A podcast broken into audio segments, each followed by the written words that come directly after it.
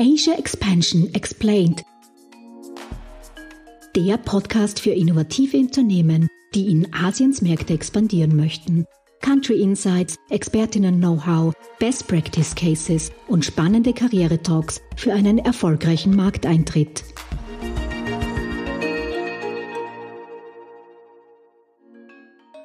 Herzlich willkommen zu unserer zweiten Podcast-Folge von Asia Expansion Explained, der Podcast für österreichische Startups, die in asiatische Märkte internationalisieren möchten.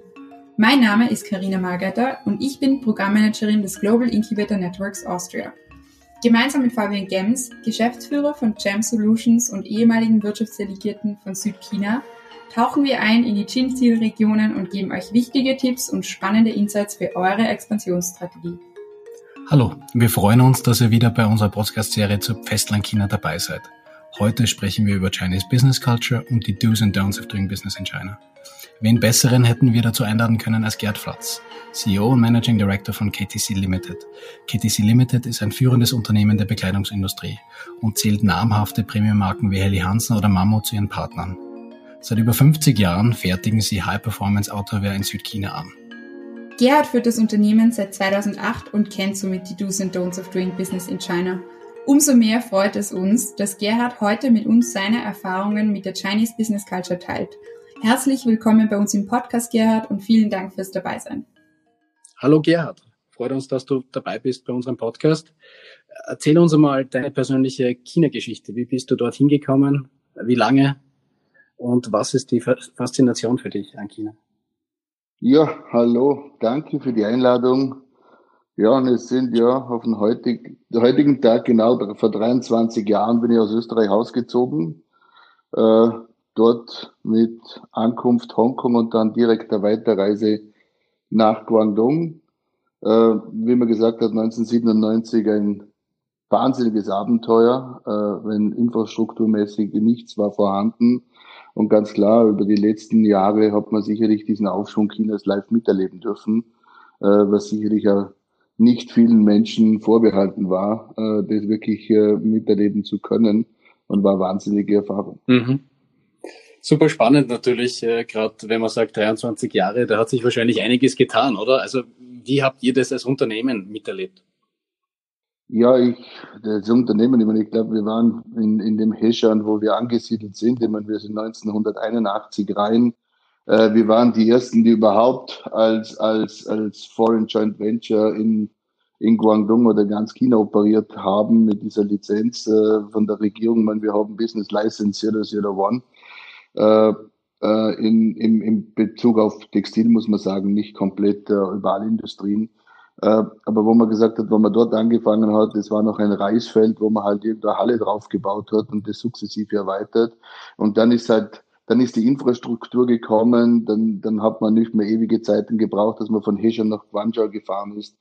Und, und, und, und. Und ich sage, im einfachsten ist es einfach zu messen heutzutage. Wir haben drei McDonalds in diesem Fischerdorf äh, und zwei Starbucks äh, und ein Pizza Hut. Somit, äh, ich sage einfach das, dieser extreme Aufschwung innerhalb von, sagen wir mal, 20 Jahren ist ja äh, exorbitant, was bei uns wahrscheinlich in Europa ein halbes Jahrhundert gedauert. Hm.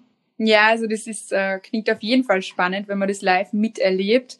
Gerade so, wenn man sich auch ähm, Südchina zum Beispiel Shenzhen anschaut, wo wir immer wieder mit unseren Startups auch sind. Und ähm, wir sprechen ja heute über die Do's and Don'ts of Doing Business in China mit dir. Und vielleicht kannst du uns da auch einen kurzen Einblick geben, wie sich so die Gepflogenheiten seitdem du das erste Mal in China warst, äh, verändert haben? Also ist es wirklich noch so, man muss die Visitenkarten mit beiden Händen übergeben oder man muss äh, mit seinem Geschäftspartner oder mit der Geschäftspartnerin trinken gehen? Ähm, vielleicht führst du uns hier kurz ein. Ja, was sicherlich noch äh, äh Gepflogenheit ist, die heute noch stattfindet, ist sicherlich dieses ja, sich die Birne wegschießen äh, mit Businesspartnern, dieser exzessive Alkoholkonsum. Ich glaube, das gehört zu der guten Note. Äh, wie gesagt, es gibt viele Frühstücksdirektoren. Äh, am Abend zuvor trinkst du mit dem Fahrer vom Chef und am nächsten Morgen kommt auf einmal der Chef wieder daher, ohne dass du weißt, wer überhaupt der Chef wirklich war. Äh, das war das, was in der Vergangenheit war, was auch heute da ist äh, dieses mit, mit beiden Händen die Visitenkarte zu übergeben, ja, es ist noch eine gewisse Tradition, aber die verschwindet mehr und mehr und mehr. Ähm, sicherlich bei Leuten oder bei Partnern, die noch über 50 sind, ist es nach wie vor da, aber bei, bei der jüngeren Generation sehe ich es kaum mehr. Ich glaube, es sind so, es verschiebt sich auch, es ist internationaler geworden äh, und somit sind die Gepflogenheiten auch nicht mehr da, was sie vor, vor längerer Zeit waren, wo es wirklich noch so strikt war. Es gab dann auch unterschiedliche Sachen, wenn man den Süden anschaut und den Norden, unterschiedliche Gepflogenheiten etc. etc.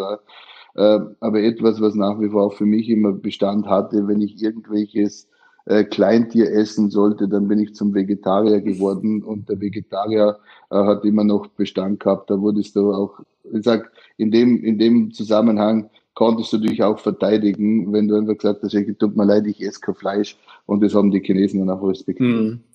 Zwei ganz spannende Themen, die du angesprochen hast. Der, der, der Generationswechsel, nicht? Also wenn man jetzt einen jungen, ähm, ambitionierten Studenten trifft, der in die Arbeitswelt kommt, der wahrscheinlich noch Übersee studiert hat, hat natürlich ganz andere Perspektive. Auf der anderen Seite, was du aber sagst, die Tradition ist immer noch da.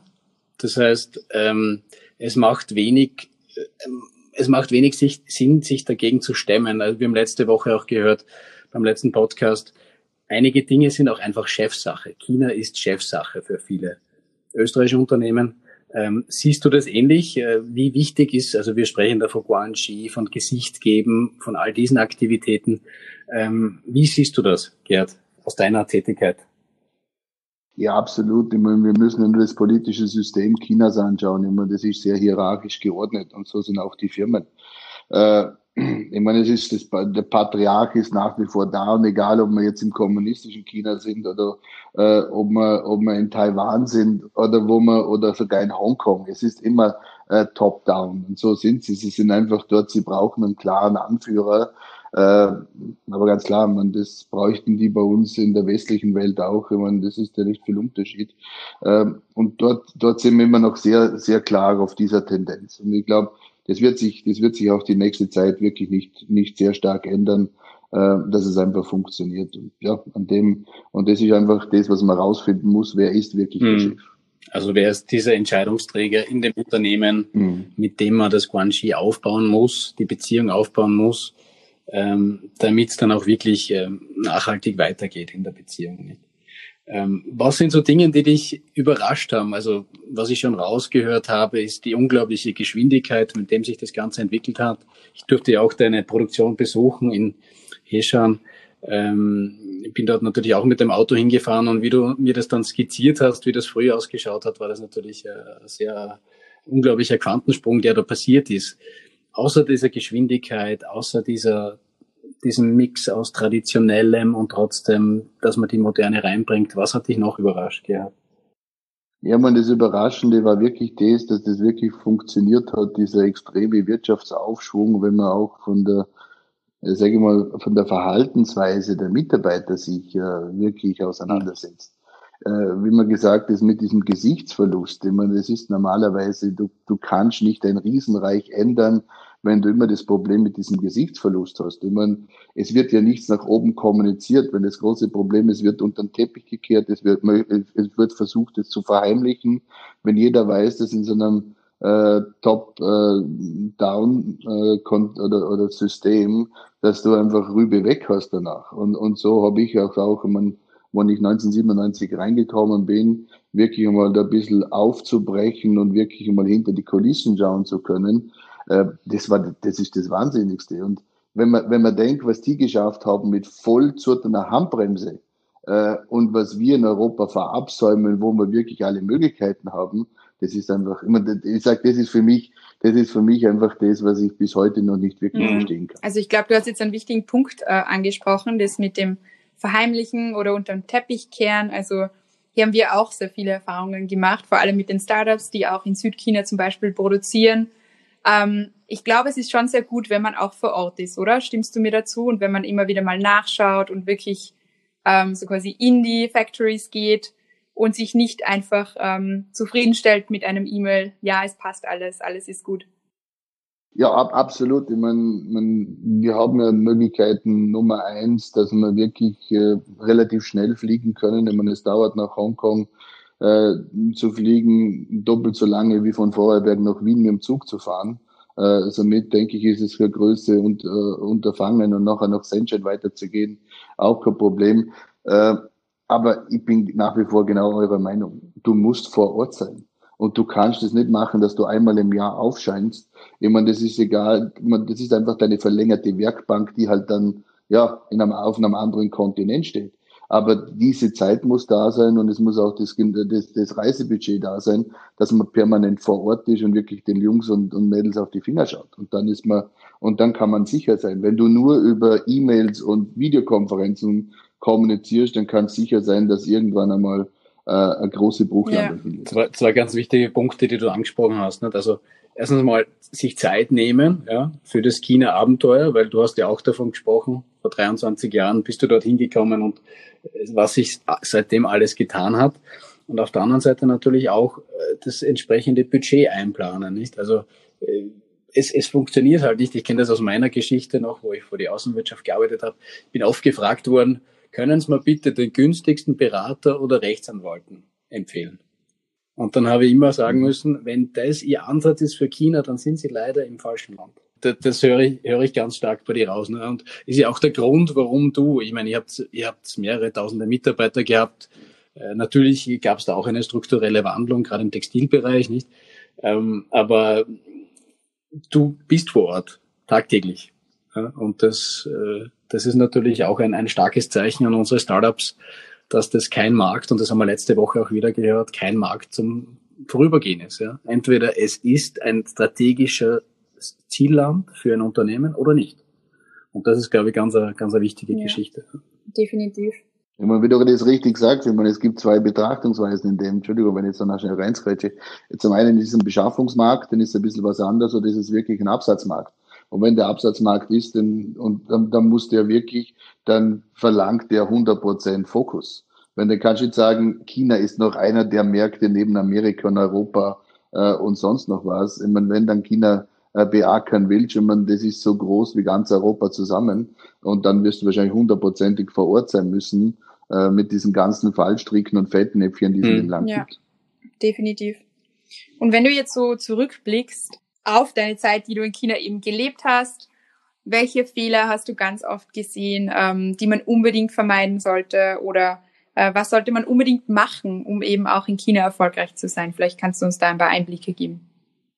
Ich glaube, das, was mich die letzten Jahre begleitet hat, vor allem von Besuchern oder von äh, westlichen Kollegen, die in China waren, ist diese Arroganz, die wir an den Tag legen. Wir meinen immer noch, wir sind besser Menschen, dass wir, die ja längere Historie haben in der Industrie oder in, was auch immer in der Kultur, dass wir dem Chinesen überlegen sind. Das hat man auch ganz klar gesehen, ich sage jetzt mal, wenn ich angekommen bin, 97, wie die Kollegen aus Hongkong, die Kollegen vom Mainland äh, behandelt haben. Äh, und was sind die, die Kollegen aus Hongkong heute, die Schuhputzer von den Mainland-Chinesen? Ähm, und ich glaube, man muss einfach auf Augenhöhe mit den Leuten reden und das ist egal, ob das jetzt in China ist oder der Rest der Welt. Aber was wir immer haben, wir, wir, wir Westler oder wir Langnasen versuchen immer noch, äh, das ein bisschen herauszukehren, dass wir vielleicht ein bisschen gescheiter sind. Und das ist immer der größte Fehler. Und wenn sobald dass sie das merken, dass du Arroganz bist, dann bist du schon in der Schublade äh, äh, absolviert und da kommst du nie mehr raus. Und was sie halt einfach auch sind, sie sind ganz, ganz klar nachtragend, äh, die vergessen nicht so schnell. So, wenn du sie mal übers Achselkaut hast, dann werden sie dich äh, die Retourkutsche Kompost wenden. Und darum sage ich einfach das, es ist, es ist ganz, ganz wichtig, wo man wirklich sagt, ein bisschen Understatement zu sein, äh, ein bisschen auf den, den kumpelhaften Typen zu machen, aber trotzdem auf den Punkt zu kommen und dann bist du dabei. Und, und was auch einfach auch wichtig ist, äh, wenn wir vorher richtig gesagt haben, es ist der sogenannte Chefkultur, aber es ist immer noch wichtig, mit den Leuten, die wirklich das Geschäft, äh, sage ich jetzt mal, von der Sachbearbeiterebene her machen, äh, gut, gut Freund zu sein und mit denen ein bisschen Zeit zu verbringen. Wenn dann bekommst du auch ein paar Informationen, äh, unter, unter der Hand zu, zu, zu, zugesteckt, wo der Chef vielleicht nicht sagen würde. Und darum sage ich, es ist ein wahnsinniges Fingerspitzengefühl notwendig, um dort wirklich mhm. erfolgreich zu sein. Und wie könnte man sich da jetzt am besten darauf vorbereiten, wenn man jetzt neu ist und man will nach Festland China? Ja, es ist dann einfach, ich meine, du brauchst dann einfach, ich sage immer, der ist jemand, der, der vielleicht äh, dich bei der Hand nimmt und mit dir mal ein bisschen dort, dort reingeht. Aber wenn du so natürlich bist wie möglich äh, und, und ich sage, du bist ein kumpelhafter Typ, dann wirst du relativ schneller Fuß fassen drin, als wenn du halt schon hochgestochen reinkommst äh, und das denen auch spüren lässt. Ich glaube, das ist einfach wiederum sind wir bei dem gleichen Thema, China ist Try and Error. Du musst es einfach für dich selber erfahren und kleine Schritte machen und nicht gleich. Also ganz ein wichtiger Punkt. Nicht? Also es gibt kein Patentrezept für den Erfolg in China. Das heißt, für jedes Unternehmen, für jeden Unternehmer ist das wieder eine andere Herausforderung, wie der Gerhard richtig gesagt hat. Nicht? Also es ist die Größe vom Land, die, auch die, die Diversität im Land und all diese Sachen sind halt äh, etwas, das wir uns als Außenstehender mit den westlichen Nachrichten, die wir über China bekommen, einfach nicht vorstellbar. Das heißt, wenn man dort ist, wird man auf jeden Fall in ein Fettnäpfchen reintreten. Ähm, natürlich, die Kapitalböcke sollte man nicht am ersten Tag schießen. Und äh, da sollte man, wie der Gerd richtig sagt, auf Leute zugreifen, die diese Beraterfunktion, ob das jetzt andere Startups, die schon ähnliche äh, Wege eingeschritten haben oder Old China Hands, entschuldige Gerd, wenn ich dich als Old China Hand äh, nenne, du bist sehr jung. Aber genau, genau da ist es da. Und letzte Woche haben wir auch gehört, es ist unglaublich viel Information da über China. Aber die Frage ist dann für die Startups, wie nützen sie das ganze Wissen? Und meine Erfahrung war, ich habe alle Bücher gelesen über China, wie ich reingegangen mhm. bin. Aber es bringt nur was, wenn du mit allen Managern von allen österreichischen Unternehmen, die vor Ort waren, so, das war mein Ansatz, mit jedem spreche und mit ihren chinesischen Partnern, um Fuß zu fassen. Und vorher brauchst du nicht einmal denken, dass du an der Oberfläche gekratzt hast. Ja, ja definitiv. Vielleicht, Fabian, kannst du uns noch ein paar ähm, Geschichten erzählen. Du hast uns ja spannende Geschichten mitgebracht, welche Dinge man äh, vermeiden sollte, die tatsächlich auch schon so passiert sind. Äh, ich nenne mal das Stichwort äh, Red Carpet. Ja. Und vielleicht kannst du da ein bisschen was darüber sagen. Ja, ich glaube, das, das geht eh Hand in Hand mit dem, was der Gerhard gesprochen hat. Das heißt, wenn du in ein Land reingehst, dann sei bitte nicht so übermütig und denke nicht, dass die Chinesen auf dich gewartet haben. Ich hatte immer wieder österreichische Unternehmen, die mir geschrieben haben, ma toll, ich wurde da jetzt eingeladen, ich wurde kontaktiert, ich wurde in ein Fünf-Sterne-Hotel gebracht, ich habe Fotos gemacht mit dem Bürgermeister, wir wurden hofiert und chauffiert, etc., etc. Ähm, und äh, das ist ein Teil der chinesischen Kultur. Das heißt aber nicht, dass man besser ist als wer anderer. Und das sollte man nicht überschätzen. Äh, umgekehrt, um sich auch selbst abzusichern. Und äh, ich sage immer, wenn es, äh, wenn es schon ein bisschen äh, fishy aussehen würde in Europa, dann sollte man in China nochmal doppelt draufblicken. Also ich hatte bei 1,4 Milliarden Leuten gibt's natürlich auch ein paar schwarze Schafe. Und gerade die China-Neulinge, die das halt sehen, ja, das ist ein großer Markt, da kann man Geld verdienen, ähm, die ignorieren da sehr viele Warnzeichen. Das heißt, der Red Carpet ist was Schönes, der Red Carpet ist großartig, ja. Das heißt aber auch, und das ist ganz, ganz wichtig auch für die Startups, wenn euch eure Partner gut behandeln, dann erwarten sie auch Reziprozität. Das heißt, das ist, glaube ich, auch ein ganz wichtiger Faktor von Guanxi, ist, dass man sagt, auf der einen Seite wird man gut behandelt, aber man sollte auch natürlich der anderen Seite Gesicht geben. Der Gerd hat es eh schon angesprochen, nicht? Aber das ist so eine Geschichte. Bitte seid nicht übermütig. Kein Chinese wartet auf österreichische Startups. Und der Gerd hat es am Anfang eh schon gesagt. Vergesst das nicht. Bei all diesen schönen Dinners, bei all diesen Partys, bei all diesen äh, Partnermeetings, äh, auch der Abholung beim Flughafen oder was da auch so alles auf euch zukommen kann, aber bitte, bitte, bitte setzt die rosa Brille dann wieder ab und sagt, das ist Teil der chinesischen Kultur. Das ist ein erster Schritt der Wertschätzung von der chinesischen Seite. Lasst euch aber davon nicht blenden und werdet vor allem nicht übermütig. Ja. Genau. Also ich kann nur bestätigen, die Gastfreundschaft in, in China ist etwas Außergewöhnliches. Also man ist das als Europäer einfach nicht gewohnt, weil wir in Österreich oder halt in Europa und viele Orts wahrscheinlich auch in den USA ist halt einfach Business Talk und dann fertig. Und in China ist es einfach, es ist wirklich auch was Schönes, wenn man eingeladen wird zum Mittagessen, nach einem Meeting, man bespricht das noch. Ähm, aber ja, immer Augen offen halten. Und ähm, genau. Und, und vielleicht auch noch mal zum Thema Verhandlungen. Und Gerd, bitte unterbrich mich da, wenn du auch noch ein paar Inputs hast dazu. Aber in der westlichen Welt sagen wir, wir gehen hin auf eine Geschäftsreise, wir wollen einen Abschluss. Ja? Ähm, in China, was ich mitbekommen habe, dieser erste Schritt des sich Kennenlernens, ähm, wo dann aber überhaupt oder vielleicht wird ein Letter of Intent oder was auch immer unterzeichnet, das wird dann oft von der westlichen Welt ein bisschen komisch angeschaut und warum brauchen wir das etc. etc. Der Grund ist relativ einfach. Ähm, die Chinesen, der Vertrag ist eigentlich erst der erste Schritt dieser Beziehung, dieses Guanxi. Das Guanxi geht über diese gesamte Geschäftsleben und gehört mit euch mit über 50 Jahren, wo ihr in China seid, habt ihr viele Zulieferer, habt ihr sehr viele äh, Business Contacts, Government Contacts in dem Bereich. Ähm, siehst du das ähnlich? Ist das bei euch auch? Äh, es wurde immer wieder nachverhandelt. Ähm, die Verträge sind äh, zwar wichtig, ja, auch für die Rechtsdurchsetzung, aber darauf sollte man sich nicht blind vertrauen. Was ist, was sind da so eure Erfahrungen? Es, ich bin mir, ich bin mir der, der Tatsache bewusst, dass ihr ein exportorientiertes Unternehmen seid. Aber trotzdem habt ihr lokale Zulieferer, ihr habt äh, Verträge mit äh, verschiedensten Unternehmungen und auch mit der, äh, mit der Politik, etw etwaige Beziehungen. Wie war da so dein Eindruck zu dieser ganzen Sammelsurium von Vertragswesen und, und, äh, und auch äh, wie, wie Geschäftsbeziehungen gestartet werden? Ich meine, bei uns war es noch relativ einfach. Ich meine, wo wir gestartet haben in China, da gab es ein Handshake-Agreement und das hält bis heute noch. Ähm, das sind sehr, sehr rudimentäre Verträge, die an der Tatsache gemacht worden sind. Aber du hast es vorher absolut richtig gesagt. Ich glaube, dass das Kennenlernen, die Phase muss extrem lang gehen. Ähm, die, wo dann gleich einen Abschluss machen wollen, diese Geschäftspartner in China, die sollte man dann gleich mal aussortieren wenn ein Vertrag ist einfach nicht rechtskräftig in China. Ich meine, versucht mal irgendwas gegen einen chinesischen Partner in China anzufechten.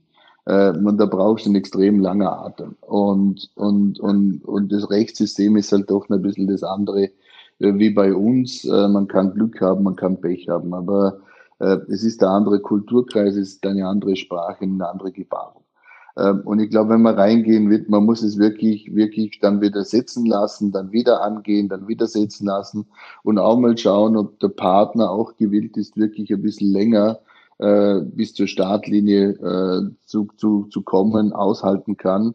Und wenn man dann wirklich sicher ist und dass das Bauchgefühl richtig ist, dann kann man sicherlich starten. Aber viele machen dann wirklich den Fehler, dass sie sich in dieses China-Abenteuer reinstürzen, ohne wirklich äh, die notwendige Vorarbeit geleistet zu haben. Und ich glaube, dort muss man wirklich ansetzen und sagen, ein paar Besuche machen, sich gegenseitig einladen, das anzuschauen und wirklich dann auch mal rundum hören, ob jemand diese Person kennt oder diese Unternehmung. Wenn es ist dann immer so, die Regierung, du kannst es nicht ändern, wenn bei der Regierung werden gewisse äh, politischen Funktionen einfach neu besetzt und jetzt äh, noch Xi Jinping einfach schneller, wie es früher war. Aber wenn du mit einer Privatunternehmung äh, irgendeinen Deal anfängst, dann kannst du sicher sein, dass die Person länger dabei ist und einfach mal auch zu verfolgen, was macht die Person und dann wirklich auf Fact-Finding-Mission zu gehen, um wirklich sicherzustellen, dass man denn der richtige Partner hat. Wenn du einmal etwas unterschrieben hast und das Business-Dealing mit jemandem angefangen hast, ein Ausstieg mhm. aus dem wird dann relativ schwierig. Na, sehr guter Punkt. Ne? Und äh, darauf fußen vielleicht ein paar kleine Themen. Ich meine, das blinde Vertrauen in die Rechtsdurchsetzbarkeit ähm, ist ein ganz ein wichtiges Thema, nicht? Also gerade wenn man Sourcing betreibt. Äh, wir hatten dann öfter österreichische Unternehmen, die uns sagen, bitte, bitte helft uns da. Und dann haben wir halt so nachgefragt und ja, habt einen Vertrag. Und dann war oft nicht einmal irgendwas da, sondern eine E-Mail-Kommunikation. Und da ging es gleich einmal um so Schadensfälle von 50 bis 70.000 Euro. Ähm, und all diese Dinge sind halt, äh, wie soll ich sagen, vermeidbar, ja, indem man sich gut vorbereitet, indem man sich Zeit lässt, indem man sich nicht von too good to be true Optionen äh, einfach blenden lässt. Und äh, da muss man einfach auch die Geduld mitbringen. Der chinesische Markt braucht Zeit. Für, für Startup umso mehr. Nicht? Wir haben eine Startup letztes Jahr dabei gehabt, das hat jetzt extra einen Millionenbetrag geraced, um den chinesischen Markt zu bearbeiten. Da ist es natürlich das Best-Case-Szenario. Nicht? Genau. Ähm, noch ein zweiter Punkt zu dem, was der Gerd gesagt hat, äh, bezüglich, äh, hört euch um, wie ist der Partner, kennt der wer, was macht er sonst so. Da gibt's natürlich auch Anlaufstellen wie die Außenwirtschaft Austria, die euch äh, diese Firmen auch überprüfen lassen kann. Und äh, das haben wir auch letztes Jahr im Workshop ziemlich äh, deutlich gesehen, dass da noch ein Informationsbedarf herrscht viele österreichische Unternehmen, wenn die eine E-Mail kriegen und dann vielleicht eine Business License geschickt bekommen, die aber gar nicht diesem Unternehmen gehört, sondern ganz anderes, aber die kein Chinesisch sprechen, die aber dann darauf vertrauen und dann Vorausleistungen oder Vorauszahlungen treffen. Das ist alles vermeidbar. Also das sollte ja. in, im 21. Jahrhundert nicht mehr passieren. Firmenüberprüfung dauert bei der Außenwirtschaft am Tag. Wenn man diese Zeit nicht warten kann, dann ist auch die Geduld für den chinesischen Markt wahrscheinlich nicht da. Genau. Also vielleicht noch Stichwort Golden Sample. Man bestellt sich ein Sample und es ist perfekt. Dann gibt man den Auftrag über 10.000 Stück, 50.000 Stück und sieht dann, okay, die Qualität ist vielleicht doch nicht so gut. Hatten wir auch schon diese Fälle. Mhm. Und vielleicht noch eine kleine Anekdote. Ähm, wie wir letztes Jahr auch in Südchina waren mit Startups, wurden wir eben eingeladen ähm, von der Regierung ähm, sogenannte Factories zu besuchen. Also unter anderem wollten sie uns Foxconn zeigen, ähm, ist sich dann leider nicht ausgegangen. Jedenfalls haben wir Factories angeschaut. Wir hatten einige Medizintechnik-Startups dabei und es war uns oder es wurde uns gesagt, es sind eben solche Hersteller eben aus dem Medizintechnikbereich. Und wenn man dann wirklich hinter die Kulissen geschaut hat, ist man sehr schnell draufgekommen, okay, das sind eigentlich keine echten Fabriken, die jetzt auch diese Geräte, hochwertig technologische Geräte herstellen. Also es ist manchmal undurchsichtig, aber man sollte sich wirklich ähm, an die Experten wenden, die eben schon mehrere Jahre Erfahrung haben und die eben sowas dann auch schnell durchschauen. Weil jetzt gerade als Laie ist es vielleicht wirklich gar nicht so einfach. Also man muss einfach mit offenen Augen nicht zu naiv durch China gehen und ich glaube, dann kriegt man das auch alles hin. Aber es war eine spannende Erfahrung, also definitiv. Ja. Ich meine, nur, nur als Beispiel, nicht Shenzhen haben wir acht Millionen registrierte Unternehmen. Allein in Shenzhen. Ja. Ähm, wie soll ein österreichisches Startup oder Jungunternehmer oder auch Mittelständler, wie sollen die eine, ohne dass sie jetzt schon viel Geld und Zeit investieren, wie sollen die eine Firma überprüfen? Und das ist ganz wichtig, dass man schaut, ist es wirklich ein Händler, ist es, ist es, oder hat er überhaupt eine Exportlizenz? Ähm, wie schaut's aus mit äh, den äh, Produzenten? Ist das überhaupt ein Produzent? Also wir hatten öfters die Fälle, auch letztes Jahr beim Startup, da war ich dann am Vormittag bei einem Termin dabei. Da bekam ich die Visitenkarte und aus der Visitenkarte wusste ich schon, dass da wahrscheinlich was nicht ganz mit rechten Dingen zugeht.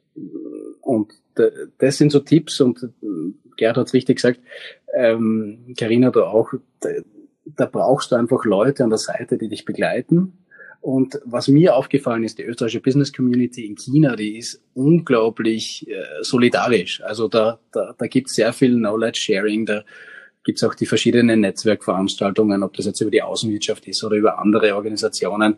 Ähm, aber da kann man sich reinklicken, da kann man diese Contacts auch wirklich finden, weil das wird wahrscheinlich eine Frage sein. Das ist toll, jetzt bin ich ein Startup aber wie komme ich denn zu den Leuten? Also auf der einen Seite, bitte vergesst nicht die Außenwirtschaft, ganz, ganz wichtig. Und auf der anderen Seite gibt's natürlich, ob das jetzt über Gin ist oder oder ihr könnt auch jederzeit immer mir gerne schreiben, wenn es da irgendwas gibt, das euch interessiert oder ihr braucht einen Kontakt. Äh, natürlich, wir sind da solidarisch und es geht uns darum, dass wir Österreich äh, China fit machen. Ja.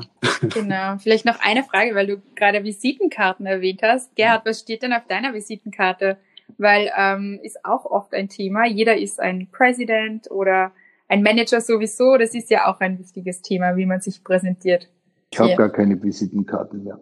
Wenn, wenn man versucht, mich immer hinterm Vorhang zu halten, äh, na, äh, Spaß beiseite. Äh, aber ganz, ganz klar, das ist es, das ist genau das, äh, was ihr sagt. Jeder ist ein großer Chef und jeder ist noch Überdirektor und noch und noch. Was ich gesagt habe, am besten sind die Leute mit der Visitenkarte, wo gar kein Titel draufsteht, wenn da weißt, dass du noch schlussendlich mit dem Chef redest äh, oder mit, mit dem, wo wirklich die Entscheidungen trifft. Eine Anmerkung noch, was wir jetzt über die Themen, wo wir gesprochen haben. Ich meine, wir haben ja nach wie vor, wenn wir diese Dealings haben mit Südchina, noch etwas, was man immer ein bisschen aus dem Auge verliert. Es gibt immer noch Hongkong. Hongkong hat eine andere Rechtsstaatlichkeit Hongkong-Chinesen sind ein bisschen anders im, im ich sage jetzt im Abbringen gewesen, mehr westlich orientiert und doch chinesisch traditionell. Ähm, und dort gibt es halt immer noch sehr viele Partner, die auch sehr stark in China aktiv sind. Und wenn ich jetzt heute die Entscheidung treffen müsste, ich würde zuerst nach Hongkong gehen, zum Schauen, finde ich dort den richtigen Partner, um das chinesische Festland äh, zu beackern. Ähm, und auch das Gleiche ist, wenn ich heute beschaffe. Ich würde von einer Hongkong-Firma mal beschaffen, wenn da weiß ich, wenn ein Claim oder sonst was wäre, da kann ich wenigstens dagegen vorgehen. Äh, und das ist legitimer, als wenn ich dann versuche, hm. wirklich am Festland China irgendwas Bin ich voll deiner Meinung. Ähm, nur was man natürlich auch in Hongkong beachten muss, nachdem ich auch mit dem Hongkong-Büro relativ viel zu tun hatte, da sollte man auch natürlich nicht die Scheuklappen komplett aufsetzen. Also da, da gibt es natürlich auch sehr viele Briefkastenfirmen und andere, äh, wo, man wo man einfahren kann. Aber grundsätzlich da reden wir eh wieder über die Partnerwahl, nicht? Und die Partnerwahl kann natürlich sein, ein Österreicher, der schon lange vor Ort ist, oder internationales äh, Unternehmen, das schon lange vor Ort ist, oder jemand, der die Kultur sehr gut kennt. Und wir haben auch einige österreichische Unternehmen, die auch in Vorarlberg sitzen, äh, die auch über Hongkong Sourcing machen.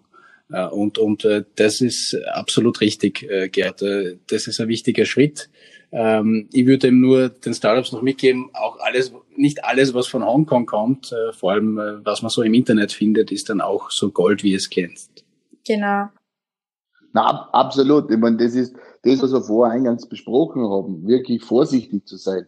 Das ist egal, wo du bist. Ich meine, ob du in Europa sourst oder Geschäfte machst oder in Asien. Aber wenn ich sage, du hättest halt genau bei diesem Punkt noch ein bisschen vielleicht mehr Sicherheit, wenn über Hongkong zu gehen, als wenn du wirklich versuchst, dann wirklich ja. über direkt Aber wobei man vielleicht sagen muss, wenn wir jetzt eben von einer Expansion sprechen und jetzt österreichische Startups, Later Stage Startups wirklich auf den Markt, auf den chinesischen Markt wollen, würde ich jetzt meinen, ist es schon besser, direkt in Festland China eine Niederlassung zu gründen, dort einen Partner zu finden, als über Hongkong zu gehen. Seht ihr das auch so?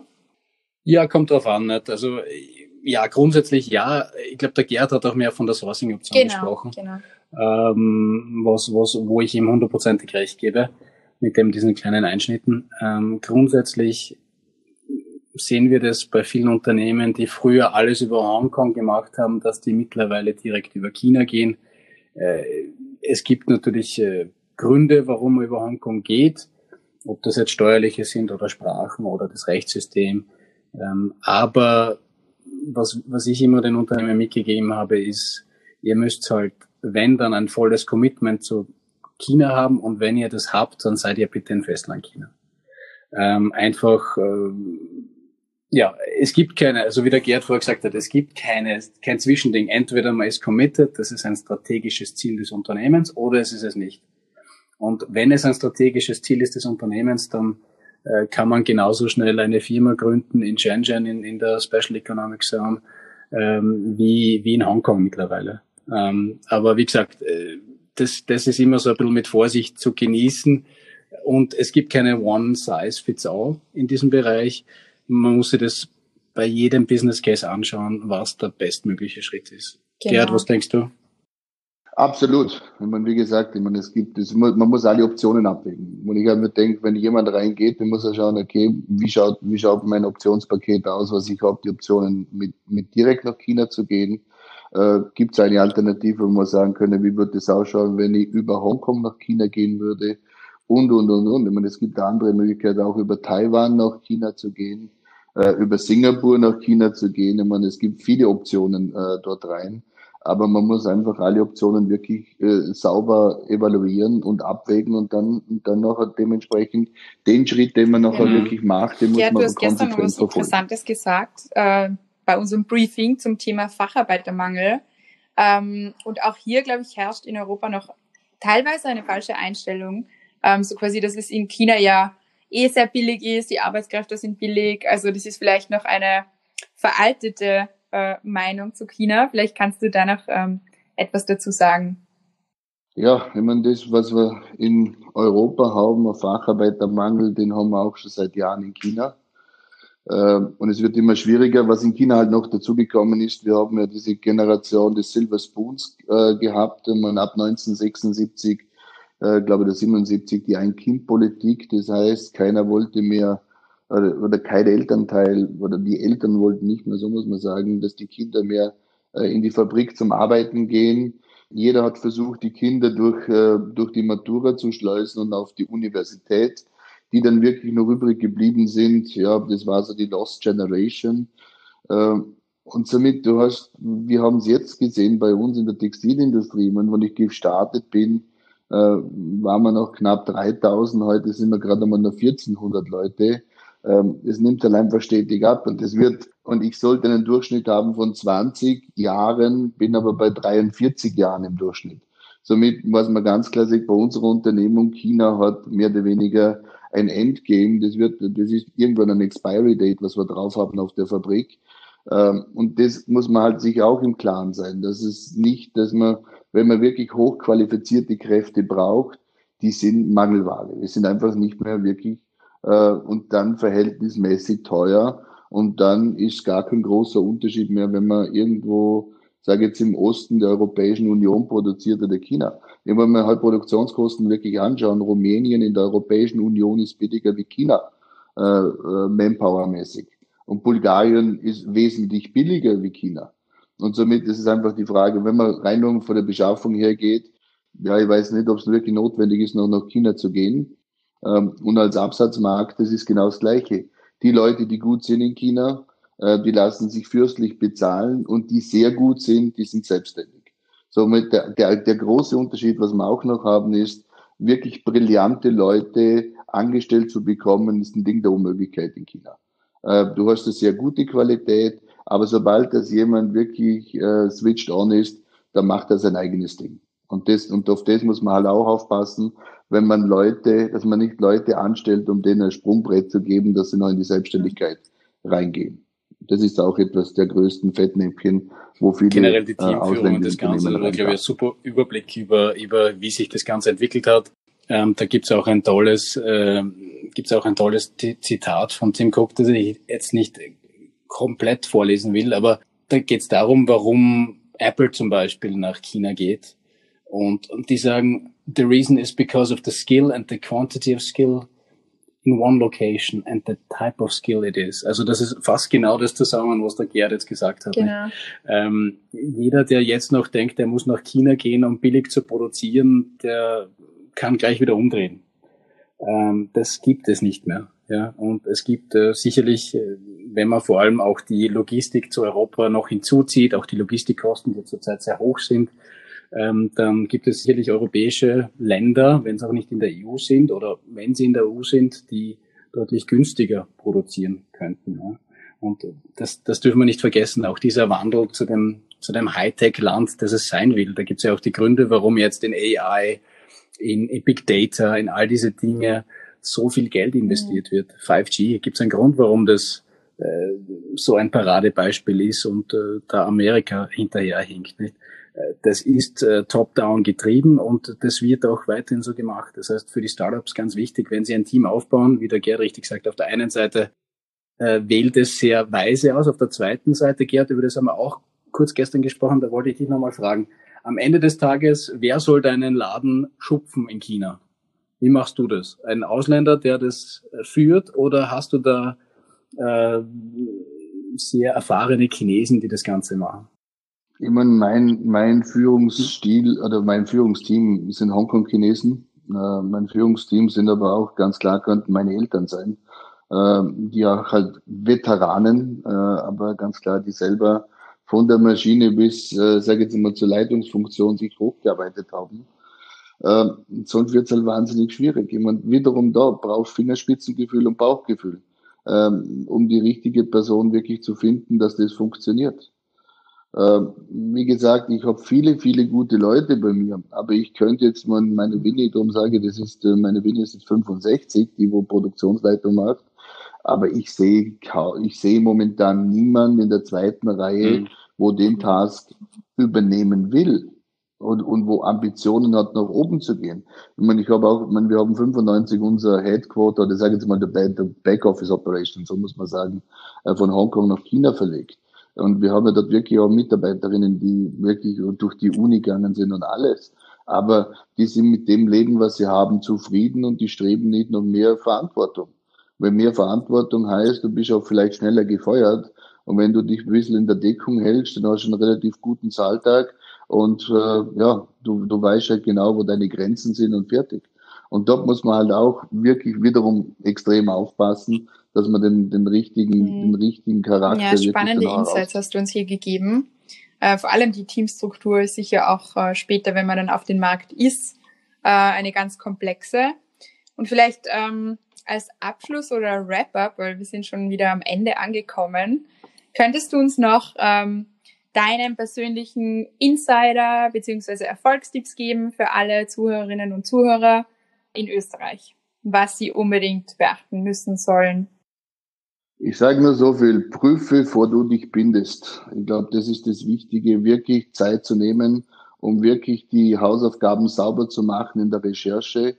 Wenn man rein will, äh, nicht hudeln, wenn hudeln bringt nichts äh, und wirklich sauber und strategisch vorzugehen und auch wenn, wenn das Outcome der Recherche negativ ist, das zu akzeptieren und dann die China-Pläne begraben, obwohl das jeder sagt, dass das, sage jetzt mal, das nächste große Amerika ist, der Land of Opportunity. Wenn, wenn man nicht hundertprozentig sicher ist, dass das der richtige Schritt ist, bitte die Finger davon lassen, dann abwarten und dann vielleicht nochmal einen Versuch machen. Ich glaube, das fasst wirklich sehr gut zusammen von dem, was wir heute besprochen haben. Und ähm, ja. ja, vielen Dank. Wir wünschen dir eine gute Rückreise. Du bist ja noch gestrandet, weil du von Bruchlandung gesprochen hast. Wir, wir wünschen dir einen sehr guten Flug zurück nach China. Danke, tschüss. Liebe Zuhörerinnen und Zuhörer, das war die zweite Folge von Asia Expansion Explained zu Festland China. Bleibt gespannt auf unsere weiteren Expertinnen und Experten und wir freuen uns, wenn ihr bei der nächsten Folge wieder dabei seid. Bis dann. Das war Asia Expansion Explained, Ihr Podcast für eure Internationalisierung nach Asien. Ihr habt Fragen, Anregungen, Wünsche?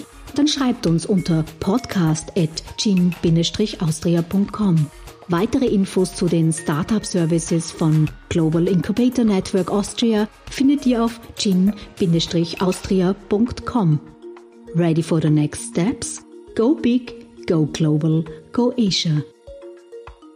Dieser Podcast ist eine Kooperation zwischen Jam Solutions und dem Global Incubator Network Austria, ein Förderungsprogramm des Austria Wirtschaftsservice und der österreichischen Forschungsförderungsgesellschaft.